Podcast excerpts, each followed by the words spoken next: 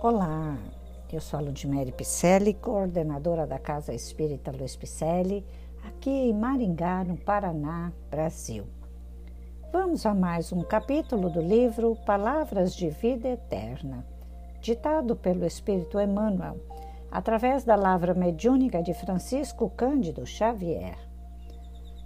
O tema de hoje é Fraternalmente Amigos.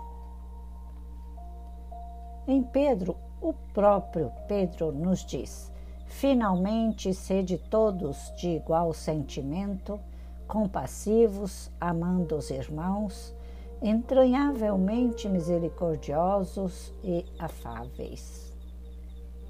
Que a experiência te conferiu degrau diverso na interpretação da vida, pode não haver qualquer dúvida.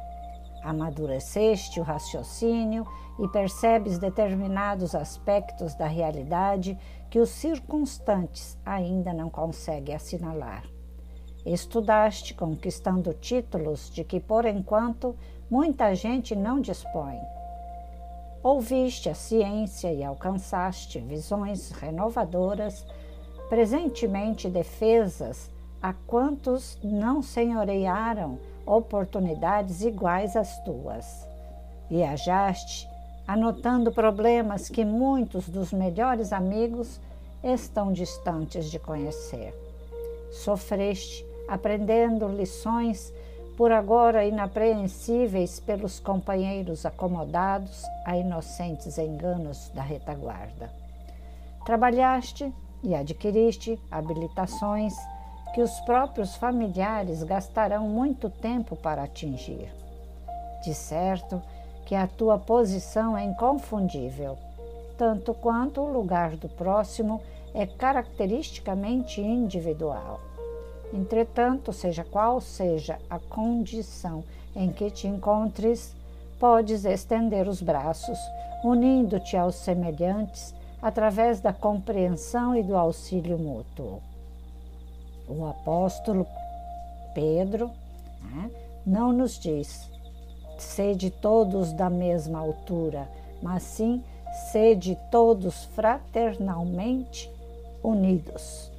Não nos exige, pois, o Evangelho, venhamos a ser censores ou escravos um dos outros, e sim nos exorta a que sejamos irmãos. Muito amigos também, né? Fraternalmente amigos, além de irmãos. Pedro foi muito feliz em colocar essa passagem na Bíblia para que nós possamos assim internalizá-la. E também Emmanuel fez uma reflexão belíssima sobre este título Fraternalmente Amigos, porque muitas vezes nós não sabemos onde nossos pés tropeçarão, não é?